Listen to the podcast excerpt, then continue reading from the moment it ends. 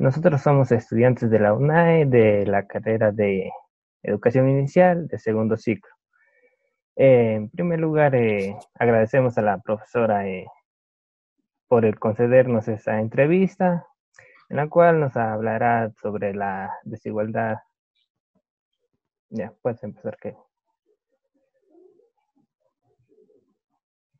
Ah, una de las preguntas que nos hemos planteado nosotros como, como grupo es, comparando a la escuela con la familia, ¿cuál cree usted que es la encargada de erradicar lo que es la desigualdad? Em, bueno, si analizamos desde educación inicial, bueno, primero que nada, chicos, buenos días, gracias por, por la entrevista.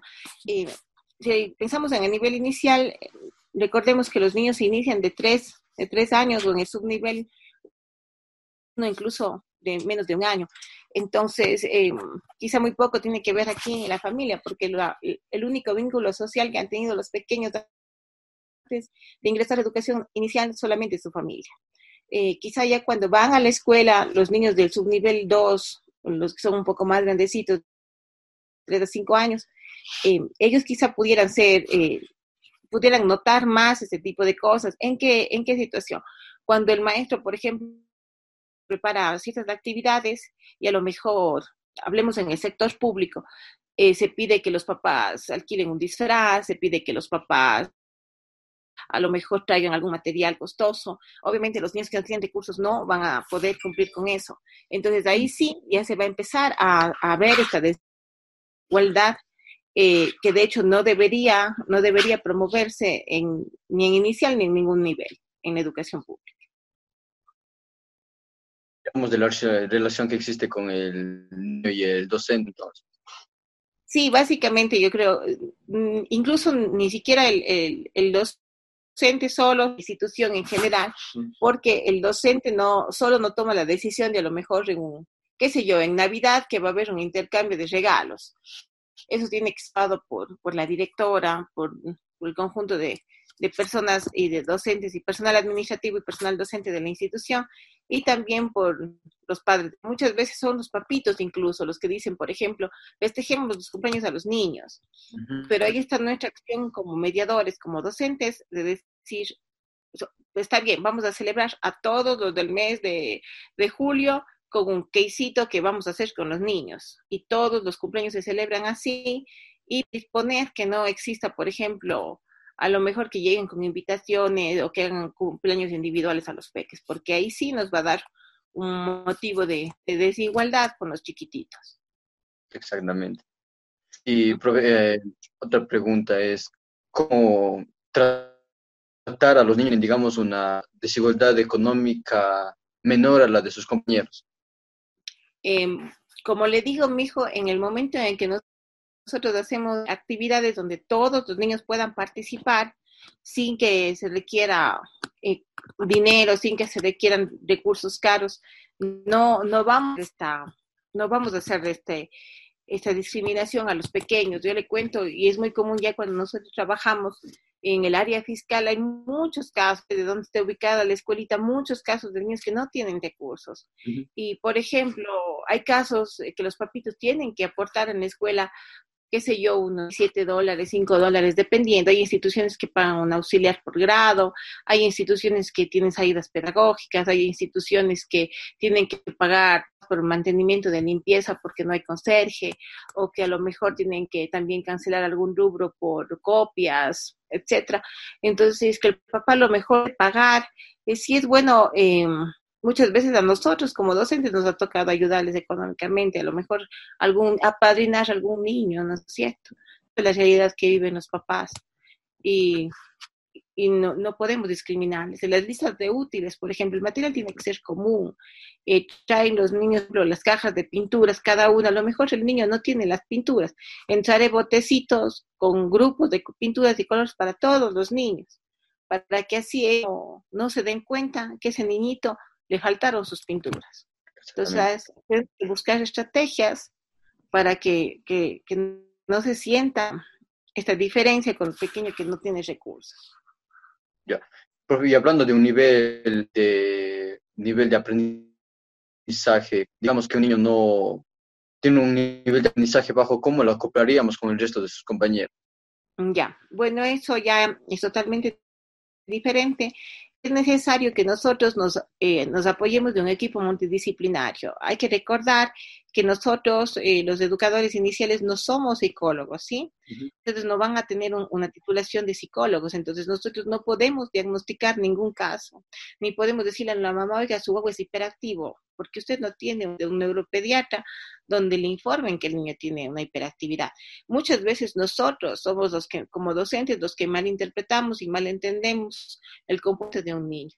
Por lo tanto, primero, para saber que el niño tiene problemas de aprendizaje, no deduzco yo, a lo mejor porque el niño tiene un ritmo diferente, eh, se debe poco más, a lo mejor el niño toma de manera diferente lápiz, yo ya digo que el niño tiene algún problema. No.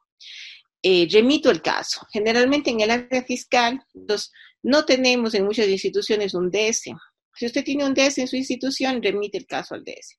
Caso contrario, hay las UDAIS, que son unas unidades de, atención y de diagnóstico en los distritos.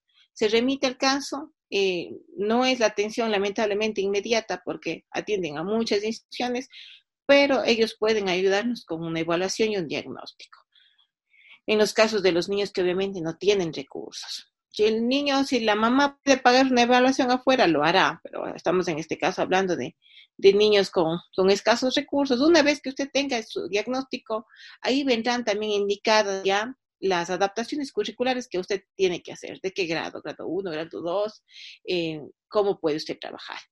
Y ahí sí, eh, usted tendrá que adaptar su planificación eh, dependiendo de la destreza que esté trabajando, cómo le adaptó para este pequeño. Por ejemplo, si a lo mejor el niño tiene problemas de, problemas de la vista, entonces a lo mejor al niño no le haré que discrimine los colores, al niño le haré directamente que pinte con su color favorito, ¿sí? Cosas así. Si el niño tiene algún, problema motor, motor grueso, entonces ahí tal vez al niño no le haré el juego de le haré que participe en el juego de obstáculos, pero que a lo mejor un compañerito le ayude, ¿sí? Tiene que participar el niño en las mismas actividades de sus compañeros, pero nosotros tenemos que adaptar a, nuestro, a nuestro contexto con los niños. Cuando hay dificultades de adaptaciones con niños que tienen problemas severos, es muy complejo. ¿Por qué le digo? Porque nosotros trabajamos en el sector público con más de 25 niños por grado solos. Entonces, ha habido casos de que vengan, por ejemplo, personas que hemos trabajado en un grado de, con 25 o más y con un niño con síndrome de Down.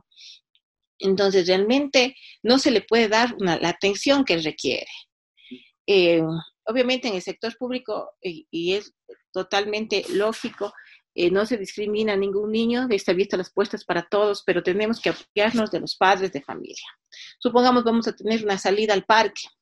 Entonces pido a los papitos de este niño que me ayuden, que me acompañen, o a otros papitos que me ayuden para que un papito se haga cargo de este niño y nosotros poder ver a los demás. Pero no se trata de decirle no le llevo al niño. Eso no. Hay que buscar maneras de adaptar y sobre todo de apoyarnos con los padres de familia que ellos siempre están prestos a ayudarnos con cuando están en el nivel inicial, están nuevitos con sus niños. Eh, Más que nada, porque los niños aprenden con otros y, de otros. Así. Es ajá, eh, es como también adquieren son los valores, ya que se relacionan en un, un contexto educativo y más en el aula, que se relaciona con todos, es sumamente impresionante. Así es, sí, tiene toda la razón. Incluso la parte de inclusión, yo creo que más que beneficiar al niño que tiene algún problema de inclusión, beneficia al resto, porque ellos desde pequeños se acostumbran, todos somos iguales, a que todos debemos estar en un mismo espacio, a que en su vida se va a encontrar con personas que sean diferentes a él, pero eso no, no significa que el niño no puede compartir con, sus compañeritos. Así es. Y en educación inicial, realmente trabajar con los niños no es no hay ningún problema en trabajar con los niños. Los niños cuando están en el aula con sus maestros son increíbles. Y muchas veces el problema son los padres de familia. Cuando llegan los, papás, a, ellos cambian el comportamiento. Entonces, eh, realmente hay, en nuestro trabajo es no, 90% con los padres de familia. Contarlos desde el principio del año lectivo, cómo se trabaja en el nivel inicial. Antes de iniciar el año, tener una entrevista, eh, una reunión grupal donde se expongan las actividades que nosotros tenemos. Muchas veces ellos nos dicen, pero ustedes solo pasan jugando y explicarles el porqué del juego, el porqué de la metodología que llevamos en educación inicial, que no es porque, porque sí, todo tiene una razón y un fundamento para el desarrollo del pequeño. Sí, en las prácticas en las que asistíamos decían que había lo que son las reuniones antes de empezar las clases para explicar la dinámica del aula, todo eso, para que, digamos, en el transcurso no haya esa dificultad de que estén preguntando qué están haciendo los niños, sino tener establecido, digamos, un cronograma. Así es. Así es, ¿verdad? Y como les decía, yo ustedes creo que en la entrevista anterior que tuve el gusto de participar, eh, responsabilizarles a los papás en tener una listita usted en el aula pegada. Entonces, por ejemplo, necesito que alguien venga, yo puedo contar el cuento a los niños, sea, como docente puedo, pero le voy a invitar a una, a la niña 1, 2 y 3 de la lista, que ellas vengan con unos títeres a hacer una dramatización. Y obviamente antes converso con los papás que ellos se van a involucrar en esas actividades, pero que ellos valoran, para que ellos entiendan lo que es estar con un montón de niños en la clase, porque muchas veces ellos no valoran esto y dicen, por ejemplo, Félix, ¿por qué mi hijo ha ido con la ropa sucia? ¿O por qué mi hijo ha hecho perder la chompa? Usted no le ha visto, se ha caído. Pero cuando ellos vivencian esto, de estar con los niños, entienden cómo es nuestro trabajo. A lo mejor tengo una salida, invito a los papás 4 y 5 y 6 de la lista. Eh, necesito, vamos a aprender a hacer una receta, ¿Cómo, cómo no? Unas galletas con todos mis 25 al lado. No, invito a unos tres papás a que me ayuden a hacerlo, que me ayuden a cuidar a los niños mientras yo hago las recetas. De qué manera. Andrés, no sé si quieres preguntar algo. Profe, en, eso, en el caso de que los padres de familia no tienen eh, los recursos necesarios, eh, ¿esto cómo afecta eh, a los niños? O sea, porque a veces hay padres que... Hablemos, por Sí. Dígame, Andrés. Hay padres que... Así como de la, de la compra de los útiles, de materiales, eh, en eso. Perfecto, verá. Como les digo, eh, todo depende de la dinámica de la escuela. Por ejemplo, ahorita, en el COVID, en la emergencia sanitaria que vivimos, en la institución donde yo trabajo, nos reunimos, vimos todos los materiales que habían, se les devolvió gran parte del material a los papás y otro material se, que, se, hizo, se quedó en la escuela. ¿Para qué? Para el otro año no pedir útiles. O sea, en educación inicial ni siquiera se debe pedir una lista de útiles. A lo mejor se debería pedir, eh, supongamos, no, tengo FOMI, voy a necesitar FOMI, está bien, voy a pedirles una, una, unos unos cinco fomis a cada niño, unas láminas a cuatro o un pliego o como sea. Tal vez no tengo goma, les pido goma, pero si a lo mejor tengo muchas hojas en la escuela, ¿qué saco amontonándome con hojas? Por ejemplo, en educación tenemos que priorizar el trabajo con material reciclado. Si decides al inicio del año, papitos, no se les va a pedir listas de útiles, pero conforme pase el, año lectivo, se les pedirá lo que se... A lo mejor puedo trabajar... Eh, qué sé yo, necesito trabajar las figuras geométricas, les pido que todos traigan una tapa de plástico. Me invento, o a lo mejor vamos a trabajar las frutas, qué bueno, mejor trabajar con una fruta viva, con una fruta natural. Cuando necesiten, traigan por favor una manzana. Y al niño que no tiene, yo que yo sé que no tiene recursos, y por ejemplo le mando a comprar la fruta, le mando a comprar quizá la fruta más económica, o no le mando a comprar y, y partimos todos, ¿no es cierto? O al niño que a lo mejor tiene recursos, en la notita le pongo traiga dos manzanas y al otro no le pedí. Entonces, todo depende de cómo manejemos nosotros. Cuando hablamos de, sectores de, alta pobreza, es muy común también los problemas de desnutrición, los problemas de salud de los niños, niños con anemia. Incluso recuerden que no necesariamente el niño flaquito es el que tiene anemia. Muchas veces en educación inicial vemos los casos de los niños con sobrepeso, con anemia, porque no están alimentados correctamente. ¿Cómo podemos gestionar esto? ¿Cómo podemos ayudar? Tenemos que ir al centro de salud al que esté cerca de la institución al que pertenezcamos nosotros y pedir unas charlas para los papás, muchas veces las, universidades, en este caso las, universidades que, de los chicos que estudian nutrición, medicina, podemos pedir practicantes para que hagan campañas de concientización con los papás, ferias de alimentos, de, alimentación saludable. En los menús, a los papitos pedirles cosas que puedan eh, ser baratas para los pequeños. Muchas veces en las escuelitas, los iniciales, pedimos un menú que cumplan los papás. Entonces, no les voy a pedir que traiga pizza o que traiga alguna cosa cara, sino a lo mejor un guineo, ¿cuánto vale un guineo? 10 centavos. Un guineo con a lo mejor la leche, no le pido la leche porque en la escuela tenemos la, la, colación que se les da a los niños.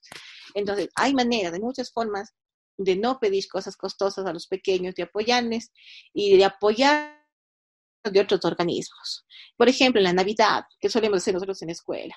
En la Navidad se hacen cartas a entidades públicas, a entidades privadas, donde le donan las, las fundas de caramelos, muchas veces le donan hasta juguetes y usted no necesita pedirle nada a los papás. Que son fechas, son espacios que sí se ve mucha discriminación.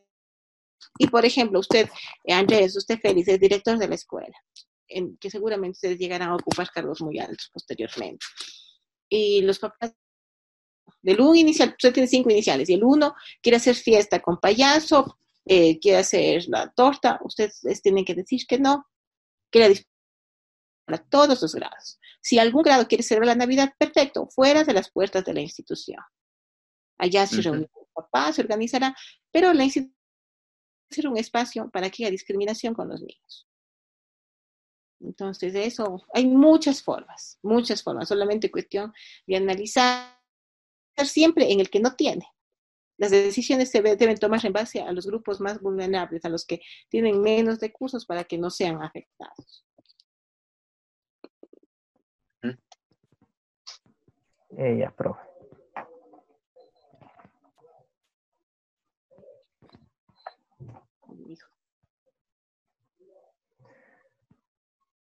Eh, bien, profe. Eh, eh, le damos las gracias por, por su tiempo. Gracias por... de nada, mi hijo. Por acompañarnos aquí en esta entrevista, profe. Hemos terminado hasta aquí nomás. Estoy muy agradecido con usted. Gracias. Kevin, no sé. Sí, eh, más, que nada, gracias por compartir lo que es sus conocimientos con nosotros, ah, el saber explicar las, su aprendizaje o su experiencia a través de, de, lo, de las preguntas que le hemos dicho. Muchas gracias, Kevin. Muchas gracias, Andrés deseo mucho y siempre estoy a las órdenes para cualquier cosa, ¿sí? Claro, es un gusto.